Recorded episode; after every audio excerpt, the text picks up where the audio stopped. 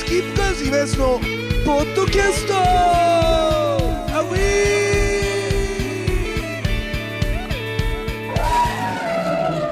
ウさあというわけでございましてですね、えースキップカーズイベントのポッドキャスト、えー今日もですねエビちゃんと共にお送りするわけでございますけれども。であの最近あのエビちゃん俺もねついに初めてのことをしちゃったんですけど、えっ、と男はつらい、えー男はつらいよ DVD コレクション、えーデアゴスチーニあ定期購読決定しまして、ええやってしまいましたついに。いやーやっちゃったよ、うん、であの定期購読なんであれがつくんですよ。あのーちょっと大きめの「男はつらいよ」って書いてある DVD を全部収納できるケース、はい。それと、えーまだ全然届いてないですけど定期購読者なんであの何度も言いますけど定期購読者なんで、えー小さいトランクがつきます、えーであと定期購読者はの小ささなんですかそれは？分かんない。実物のサイズ書いてないからでもちっちゃいんじゃない？分かんないけど。それでその、まあ、寅さんトランクがつく、それと、まあ、その定期購読者だと少しえーお安くなりますって言ってあのバインダー。要するにさ本がつくじゃんちょっとした。だからそのバインダー収めるバインダーね50冊分を。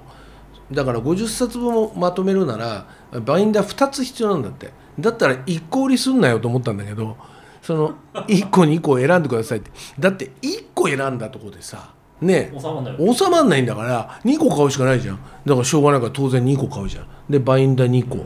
それで、えー定期購読。で小さいトランク来る。でもうやきもきしたの。1冊目が届くまでで月1ですか？えっとね週いや各週間かな。だからにに月2回ぐらい来る感じかな。うん。それでもうね3つぐらい来てんの。まずあの創刊特別号は安いやつがあるじゃん。あれがえっ、とまず来たのね。2300円で売ってるうん。まあ2300ではなかったけど600円ぐらいあったけどそれで来たのね。それででそっから23ってもうまとめてきたんだけどあのーあれとともに DVD ケースとともあにででああそうだったと思ったんだけど創刊号から順番に1作2作3作で来るのかなと思いきやなんかデアゴスチーニ多分なんかアンケート取ってんのよ。その発売する前に。それですごい人気作人気がそう人気があったアンケートの順番の20作が先に来ると。だから1作目見見たじゃん。したら 2, 作目であれ？と思ったらそれ忘れてるから普通に2作目来ると思ったらえなんで吉永小百合来てんあの？みたいな。だから確か7とかその辺が67とかその辺が来ちゃってあ9かな？柴又坊城が来ちゃってでその次に来てるのが夕焼け小焼けなのよ。お太一清和のやつ、あれもすげえ名作だけど。えじゃあ2番が吉永小百合なんだとか思いながらその人気投票的に来るならはいはえリリーじゃないのと思って。で4号目見たら予告。4号目でやっとリリーが来る感じであそうかって。でも夕焼け小焼け確かに人気あるよね。い、うん。うん、あの寺尾、えー寺尾明のお父さん宇野重吉さん出てるやつだよね、うん、だからあなるほどそうなってんのかと思って。で改めてこの間「あの男はつらい」の一作目見てまたあの志村隆のあのヒロシのお父さんがあの結婚式で挨拶するとこで泣いてまた。あと最後のあの虫虫かご持った寅さんがあのマドンナ三本幸子のあの、えー、と結婚する人見てあの御前様にこっそり聞くじゃん「あ御前様」っつって「あれあの人はご親戚の方かなんかですか?」って。この「ご親戚の方なんかですか?」っていうのがすごい来るよね「ご親戚の方かなんかですか?」っつって「ああいずれそうなる男じゃ」ここで分かるよね全てが「ああ」っていう。その後の渥美清のアップ。やばいからあの顔。本当に。うわ来たなっていう。だからやっぱり渥美清の凄さ。もう改めて「男はつらいよで」あのー再確認。で今までずっと見たことなかったあのー当時さ1960年代の後半かなにあのまあいろんなさその松竹東宝東映とかっていうさ映画会社があるけどそういうところのシステムからじゃないとこから出てきたなんか先進的な日本の映画監督っていうのがいてで「不良少年」っていうちょっとドキュメンタリータッチな映画を撮って、えー話題になった羽生進むっていう人がいるんだけどこの羽生進むが渥美清と意気投合して、えーちょっと撮らないか一緒に撮ろうっていうことで。あのアフリカに行って撮った映画があるのよ「あのブエナ都市の歌」っていうブアナ都市の歌かな？それがあのたまたまその「男はつらいよ」のデアゴスチーニが来る。同じ月に日本映画専門チャンネルでやっててもう速攻録画してまだ見てないんだけどでその映画がきっかけで渥美清はアフリカに行くようになる。あのその映画の興行自体は失敗するの。だけどアフリカに行ったことはすごい良かったっつって渥美清ってストレスがもうマックスにたまると例えば映画の撮影が1回終わるじゃん。したら長い休みになる。ただ「男はつらいよ」でずっとやってたでしょ、1年に2回。ってなったらその合間でアフリカとか行ってあののんびりするらしいんだけどでも自分が業が深いって言うんだけどアフリカの象の序列で象も並び方が変わっていくと。例えばボスの象が一番前、でそれそれに従ってるだんだん小さくなる象象とかのね。その象の並び方見ても芸能界の序列をね考えちゃうぐらい業が深い部分があるって小林信彦があの渥美清のね「おかしな男」っていうなんかまあノンフィクションに近い、えー小説があるんだけどその中で書いててであの人ほらあのー全く寅さんのキャラじゃないじゃんプライベートが。ね。だからすごいわけじゃん本当に。本当はそのあんまり人付き合いも良くないし、まあ、人嫌いな部分もあるしみたいな。で、えー撮影が終わったらさっさと帰るし。で例えば地元の人が用意してくれた宴席宴会の席とかそういうの、えー嫌いでほとんど出ない。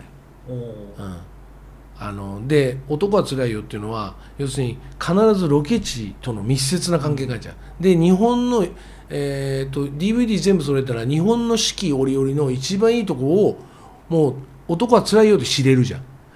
だからやっぱり当然行く街はさもう「のど自慢」と一緒よ。だから極端なこと言えば。だから、えーじゃあここの町に行きますってなったらもう町長出てくる市長出てくる。もうそれね県知事出てくるっていうレベルじゃん。それでぜひじゃああのじゃあな。でどうしても断れないのだけ渥美清が出張ったと。だからあとはもう周りの人がフォローしてたってぐらいそのあんまり人付き合いとか苦手な人じゃん、それがやっぱ「男はつらいよ」の一作目見るともうこの人もう寅さんにしか見えないじゃんだからもう完璧なと、うん、でもう何度も言ってることだけど寅さんっていうか渥美清はもう勉強熱心でさもう死ぬほど舞台見てたわけじゃん。でちょっと流行った舞台なんて全部見てるわけじゃん。だって三谷幸喜あたりまで全部見てんだよあの人。で見に行ってマスクしてサングラスしてるからバレないと思ってるんだけどどうしてもあのあの左の眉毛のほくろでバレちゃうんだよね。渥美清来てた。みたいな。だからあまりにもそうやってチケット買って見に行くっていうのがすごい多いから。だからボードビルとかもそうだったしだから当時流行ったものとか全部見てんだよね何気にね。超勉強熱心で。っていうまあそんなのもね含めて。とにかく男が辛いよ。やっぱり改めて見てめちゃくちゃ面白かったなと、うん、ねあとさもう多分エビちゃんほらジャンプ大好きだから絶対知ってると思うんだけどあとエビちゃんに教えてもらってあれ読んだわ「あかね話」ああよかった。あ面白いですよああまだ1巻しか読んでないけどあれ持ってんの全部。全部今7巻までえ？ー、そんなもん出てんの？はうーわ出てるね。だって1巻でも相当密度濃いよね。あのお父さんが真打ちの昇進試験にダメでみたいな。ああそう。じゃあそれでえっ、と弟子入りするとこぐらいまでだよね多分俺1い、巻1巻だ。そうね。そうだよね。じゃあそっから先もっともっとどんどん進んでいくんだ。ね。へえあとジャンプであのー俺が最近読んで感動したえーっとねえーっとね朝倉明成っていう人がいるのね。この人が原作のあのそうそれそれそれ。それもこの間読んだの。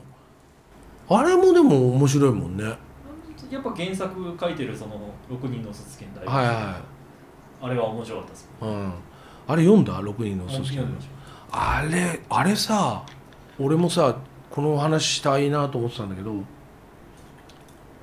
た結構前。そうそうそうそう。流行ったっていうかそのもうほんなんかいろいろなものにノミネートされたよね。3年前ぐらいですか。うん。だから俺文庫になんで読まないから。で文庫になってああ読みたかったなと思って読んだらゲもっと早く読めばよかったって思ったぐらい面白くて、あれさすごいさ逆転の発想なんだよね今の時代からすると。ね。ね。だからなんかイヤミスとかが流行っててバッドエンドが流行っててっていう要するに人間の悪意ってひどいねっていうものがこう蔓延してんのよ。今もう世の中的に。でいわゆるその創作物もそういうパターンが多いのよ。でもあれ気持ちいい逆転だよね。そうですね。うん、だからこれではちょっとネタバレしちゃうとあれだから、そこで止めとくけどあれはね最後ね本当にちょっとびっくりする。でどうせあれでしょってそんな感じなんでしょって思ってたの俺。だけどそれはもう全然見事。あの人はだからストーリーテラーストーリーテラーとしてすごいなと思う。だからあのそのえっ、と漫才師を目指すっていうかあの芸人お笑い芸人でトップを目指すあの漫画ジャンプのあれちょっと読んでみたいなと思って読んだの。だからちょっとちょ職人からね。そうハガキ職人からいくっていう。まあだからあれだよね。一本とかがまた元ネタになってる大喜利大喜利王みたいなね。うんだからべしゃり暮らしも良かったけどあれはあれでまたなんか面白くなりそうだよね。今6巻ぐらいかな。あれもうそんな言ってんのもんそうですね。あのお笑いのえそれも持ってる？高校生の持ってます。高校生のあの m 1グランプリみたいな。そうそうそうそうそう。トップを狙うっていうんでそんな出てんの？今。出てますね。マジか。じゃあ全然追いつけてないんだ。そう俺漫画の情報がさどんどん薄くなっちゃってさ。ああとあれだ。エビちゃんあれ見た？あの魚の子。魚の子、うん。だからさかなクンの、えー半生を描いたみたいな映画。でもそれであまりにも映画が良かったからでも主役はノンがやってんの。さかなクンをノンがやってんの。ですごくいいんだよ。それであのねなんて言うんだろう。沖田修一っていう監督が撮ってんだけど沖田修一ってうーんとねなんて言えばいいの世の道あ横道世之助とかもそうなんだけどテンポが独特の笑いの取り方をするのよ。うんとオフビートの感じで行くんだけどその何とも言えない緩いテンポがたまんなくなってきてそれが、えー今までもずっと面白かったけど魚の子ですごいなんか一個のピークを迎えてるっていうかもっとなんかあの映画話題になってもいいなと思うんだけどでその魚の子にすごいが良かったからさかなクンのあの一行一会っていうすげえふざけたタイトルのででもあれ洒落てんなと思うんだけどポプラ社からだ出てんだけどあの青い鳥文庫って言って子供が読むなんか新書版のサイズのやつあんじゃん。あれでも出てんのね、はでそっち買ってであのさかなクンのそれ一行一会読んだんだけどしたらもうねあのさかなクンにもう感激してもうあとさかなクンのお母さんあとまあ家族ね。さかなクンもう昔からこだわりがすごくてよくわかんないんだけどそのまず車に凝ったんだって。うん、で車に凝ってしたらもう車がもうずっと見てたくてしょうがないんだって。だからずっと見てんだって。あの外行ったら。でそれを嫌な顔しまあ嫌な顔してたかもしれないけどそれにずっとお母さん付き合ってんだよね。ずーっと眺めてる。で工事車両好きになるのよで工事車両ずーっと見てるわけ。で工事車両行って例えばかっこいいなかっこいいなってずっと言ってるとやっぱ工事現場のおじさんとかもさじゃあボボーヤ乗ってみるみたいな。でちょっと乗っけてもらったりとか。だけどもう毎日毎日通うわけ。毎日よ。それでもう自分の欲求が枯れ果てるまでいくわけよ。ほんで、えー次にだからさかなクンすげえなと思ったけ。ど次洋画行くのよ。えー。で絵がめちゃめちゃうまいのはそ,、の当時からのもう徹底した模写なのよ。でもう小34歳の時に描いた絵が下手くそな人を凌駕してるあのブルドーザーとかの絵描けてるからね。それでまあ妖怪も行って妖怪の絵ばっか描いてたんで小学校の時。したら いじめっつほどの大げさなもんじゃないけどなんか妖怪のことばっか描いてるからなんだこれみたいな感じでこうからかうつもりで同級生がその妖怪の絵描こうと思ってたその紙のとこにでっかくタコの絵描いたんだって、あのそんなにうまくはないだろうけど。でこれ何と。要するに自分の好きなこと以外が入らないから自分に。だからタコ見た時に「ねこれ何?」と。で衝撃を受けたんだって。でそれはタコだよ。タコかわいいと。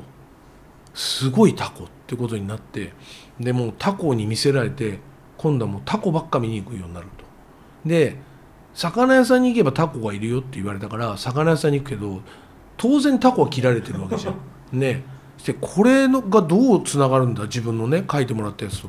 分からないっつって今度は水族館行くわけ。そしたら水族館行くじゃん。そしたらさいるいだからタコがいるところに行った。そしたらタコなかなか出てこないとタコ壺みたいなとこ入って。そしたらもうずっとタコをそのまま見続けてずっと待つと。でそれお母さんもそれ嫌な顔しないで見てると。ですごいんだけどさとにかくそのタコをずっと見てることで結果魚を好きになって魚を見に行くことが日課になるから学校から帰ったら市場に行くんだって。で市場行って今日のお魚何かなってその自分が決めたここだって決めたお店があったらそこに毎日通って今日の魚は何？ってその魚市場の人と喋ってみたいな。それでだんだんだんだん絵のスケッチ描くようになってどんどんどんどん絵が上手になってみたいな。であの人あの人楽器もうまいじゃん。で楽器が吹けるようになったのも誤解なわけよ。要するに吹奏楽部っていうか吹奏の楽部だと思うんだ魚の入る。だから行ってみたらあ違うんだとしたらなんとなくあこの楽器吹いてみたいっていうところから始まってみたいな。それでそれが後にスカパラとの共演になるわけだもんね。だからそうやって考えると本当本人本自体もすごいパワーを持ってるんだけどこの本の意味のわからないパワーをエンタメの映画にするにはちょっと重いわけよ。って考えた時にその沖田修一が魚の子の中でやってるっていうのは、えーその根本は変わんないの。好きなことにはまっすぐでいいじゃないかと、うん、だからなんてうの好きなことをしてる時に周りの声なんて聞こえなくなると。それが本当に好きなことだと。だけど好きなことを貫くっていうのはある種の異常性を伴うと。でもそれはそれでいいんだよっていうことをなんていうのかなメッセージとして映画の中に分かりやすく入れる。っていうところがまたそれでうまくこう登場人物と絡めるからこんなことはねえだろっていう部分はまあさておきねエンタメだから。だからすごいね上手にできてる映画なの。ちょっとびっくりしたぐらい。だからなんかあれはもっとみんないろんな人に見てほしいなっていう感じなんだよな。さあというわけでございましてですねスキップガーズ今そのポッドキャスト、えー今週はここまででございます、えーそれではまた来週